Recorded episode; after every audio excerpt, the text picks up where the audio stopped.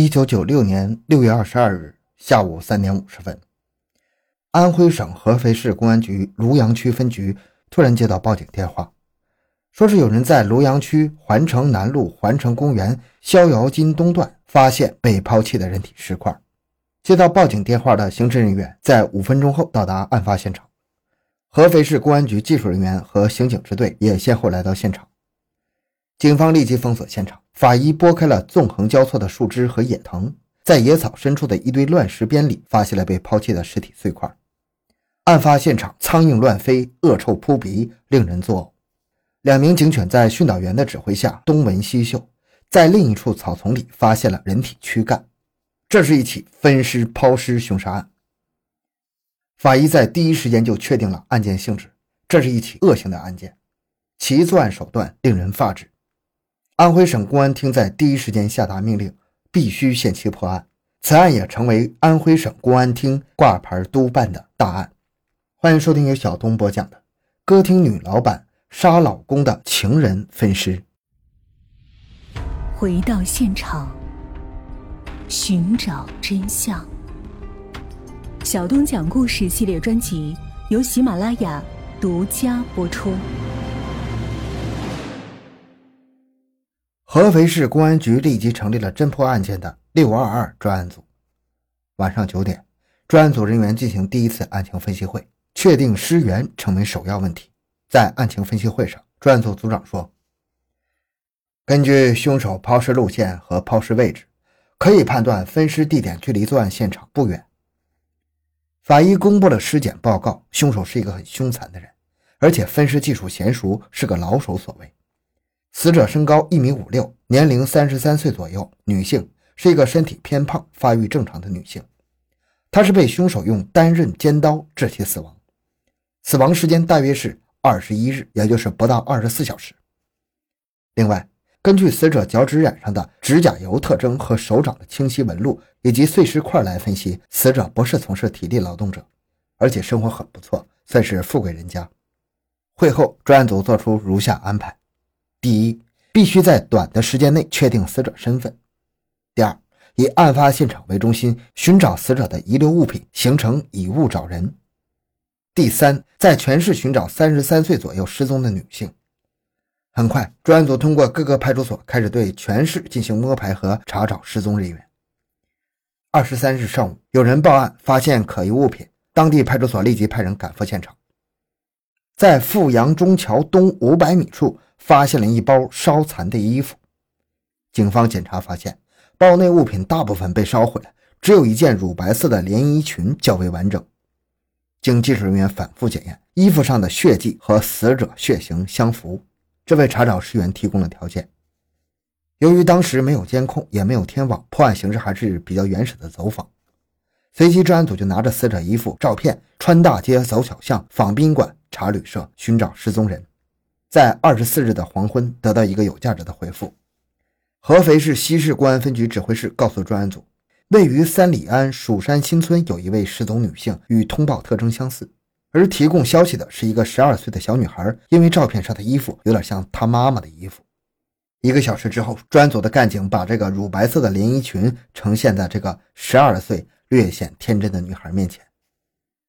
十二岁的女孩仔细看了一下，随即斩钉截铁地说道。这衣服就是我妈妈的，你看中间的铁扣子，原来塑料扣子掉了，换上的这铁扣子。叔叔，这衣服怎么会有血？怎么烧成这样了呢？我妈妈呢？十二岁的女孩显然不知道这一切对她来说意味着什么。专案组的干警立即进行技术比对，失踪人员的痕迹与死者身上的痕迹相符，失踪人员就是死者。经查，失踪人名叫刘霞，女，三十三岁。合肥市人有一个女孩，其丈夫在一九九二年开出租车在外地被犯罪分子劫持杀害。这个可怜的十二岁女孩不仅在八岁的时候，也就是四年前失去了父亲，现在还失去了母亲。专案组立即展开对刘霞的调查，并通过走访刘霞的亲戚朋友得知，在二十一日下午，刘霞被四十岁的好友杨玉兰给叫走了。两人二十一日下午出走，至今未归。杨玉兰，女，四十三岁，是合肥市某医药单位的中药师，但是已经停薪留职了。有一个儿子在外地工作。当时的杨玉兰与其丈夫陈某在合肥双钢菜市场开了一个小饭店，又在合肥金笔厂对面开了一个玉兰歌舞厅，家庭生活富足。后调查得知，刘霞曾在杨玉兰开的歌厅打工，两人关系很好，以姐妹相称。专案组通过走访得知，杨玉兰的丈夫陈某因为车祸受伤，正在医院住院治疗。警察随即来到解放军幺零五医院，找到了在此住院治疗的杨玉兰的丈夫陈某，并当即向陈某说明来意，连连追问杨玉兰的下落。躺在病床上的陈某显然有些吃惊啊。但对于警方问话有抵触情绪，对于问询闭口不谈。后来经过警方的耐心劝说，陈某终于吐露实情，向专案组人员如实交代了问题。原来，刘霞最早在杨玉兰夫妻开的歌舞厅打工，两人关系是亲如姐妹。但不久之后，杨玉兰就怀疑丈夫陈某和刘霞有暧昧关系，她当即把刘霞痛骂了一顿，并辞退了刘霞。这天，杨玉兰来到医院看望住院的丈夫。发现丈夫陈某的 BB 机上有刘霞的号码，顿时勃然大怒，对着丈夫陈某臭骂一顿之后，愤然离去，至今杳无音信。也就是说，陈某也不知道妻子杨玉兰的去处。专案组人员就此推断，杨玉兰与丈夫吵架之后，来到了刘霞家，骗走刘霞，两人在某僻静处吵架，最后杨玉兰杀了刘霞。杨玉兰应该就是第一犯罪嫌疑人。警方立即在全市展开查找和拘捕。在六月二十四日，通过调查发现，案发当天，也就是六月二十一号这天，杨玉兰在其丈夫堂妹陈如兰家住了一夜。专案组人员随即提审陈如兰，而陈如兰只承认杨玉兰在六月二十日晚在她家睡觉，第二天清晨就离开了，去往何处她不得而知，其他事情则一概不知。而且陈如兰指责警方，她什么都不知道，警察为何要提审她？警察经过分析认为，陈如兰在合肥双钢农贸市场做生意，与杨玉兰的饭店和歌厅相差不远，两人又是姑嫂关系，分尸杨玉兰一个人肯定是无法完成的。如果有帮凶的话，陈如兰无论从各个方面来说，她的条件是最恰当的。警察经调查发现，陈如兰会骑三轮车，这无疑是个有利的作案条件。随后。专案组人员加大了对陈如兰的审问力度。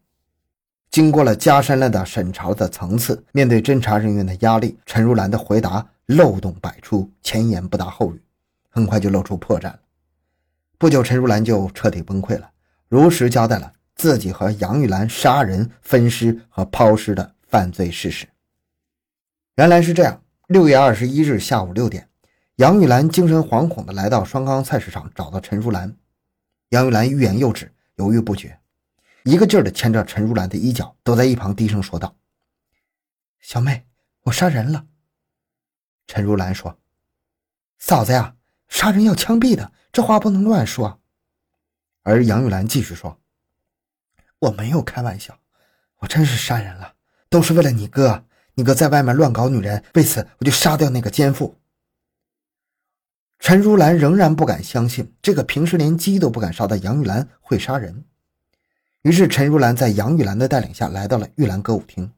在舞厅的大堂里，陈如兰果然见到了一个妇女死在血泊之中，吓得就要夺门而逃。杨玉兰见状，死命地抓住陈如兰，苦苦哀求道：“求求你了，帮我把这个尸体处理掉吧，要不然我要偿命的。”陈如兰在此情况下只能留下。两人在短暂的商议之后，陈如兰去菜市场买了几张蛇皮袋和塑料袋，又回到玉兰歌舞厅。此时的杨玉兰已经把尸体分解了，两人将分解后的尸块装入塑料袋，外面包着蛇皮袋，衣服烧后没有烧尽，也装入了蛇皮袋。晚上九点左右，杨玉兰和陈如兰两个人把尸体装进了三轮车，陈如兰骑车，杨玉兰推车，由富阳路桥向东环路公园分三处抛尸。就此。陈如兰因为包庇杀人被依法审查，并展开对杨玉兰的缉拿。六月二十八日，警方得知淮南的杨某与杨玉兰有过联系，专案组人员赶到淮南，查明杨某与杨玉兰是亲戚关系。杨玉兰从外地打电话找杨某，但是杨某不知道其具体方位。专案组随即查明杨玉兰打电话的方位是上海市的某区某号。六月二十九日，杨玉兰落网了。侦查人员对杨玉兰进行提审，在事实和证据面前，杨玉兰交代了自己的犯罪经过。原来，刘霞在玉兰歌舞厅打工期间，与杨玉兰的老公陈某发展成为情人关系。杨玉兰做梦都没想到，自己视如亲姐妹的刘霞会勾引自己的老公，对此她异常的愤怒，既气愤丈夫的不忠，也愤恨闺蜜的无耻。因此，杨玉兰一怒之下就把刘霞赶出了歌舞厅。刘霞虽然是离开歌舞厅了，仍然与杨玉兰的老公陈某藕断丝连，两人时不时还会发生关系，在外面开房。六月二十一日这天，杨玉兰去医院探望因为车祸受伤的丈夫，无意中发现丈夫的 BB 机上仍留有刘霞的电话号码，于是两人在医院大吵大闹一番后不欢而散。出了医院，杨玉兰就有了杀刘霞的想法。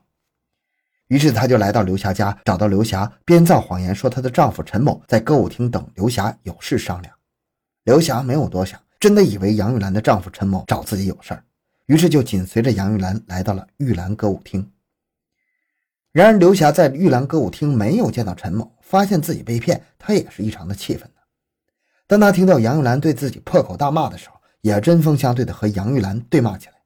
就这样。两个曾经感情深厚的闺蜜，如今反目成仇。两个深陷感情漩涡的女人越吵越凶啊！此时的杨玉兰更是怒火中烧，她顺手从电视架上取下了一根钢管，猛击刘霞头部，刘霞被砸倒在地。杨玉兰早已失去理智，又取出一把切牛肉的单刃尖刀，在刘霞身上连刺三刀。顷刻间，刘霞就躺在血泊中死去了。好，这期案件讲到这里。小东的微博账号主播小东讲故事，欢迎大家关注，咱们下期再见。